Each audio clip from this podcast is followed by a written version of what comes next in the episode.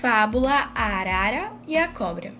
Uma vez, em meio a uma linda floresta, onde existiam os mais diversificados animais que se puder imaginar, existia uma bela e simpática arara com suas coloridas penas que exalavam um brilho de invejar.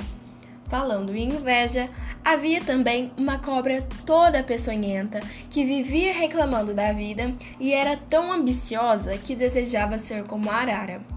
Ah, mas o que eu fiz para merecer isto? Por que a vida tem de ser tão injusta assim? exclamava a cobra todos os dias. Certo dia, os animais lançaram um concurso de beleza na floresta.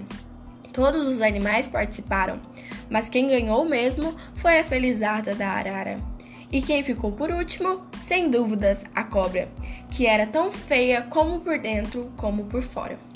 Tomada pela raiva e inveja, a cobra escalou o pódio onde estava acontecendo a premiação, feita pelos reis da floresta, a leoa e o leão. Todos ali já conheciam o mau gênio da cobra. Então foi aí que ela abriu sua boca pronta para atacar a arara, mas, felizmente, o esperto do macaco soltou um grito e todos conseguiram ver o que iria acontecer. Sem hesitar, os outros bravos animais, como o leão, a onça e o tigre, atacaram-a para proteger a querida arara. E com esse trio de felinos, não sobrou para ninguém. A cobra foi morta, engasgada com seu próprio veneno. Moral da história: se focarmos somente nas vidas dos outros e esquecermos as nossas, querendo que fossemos eles, podemos acabar como a cobra, engasgados com o nosso próprio veneno.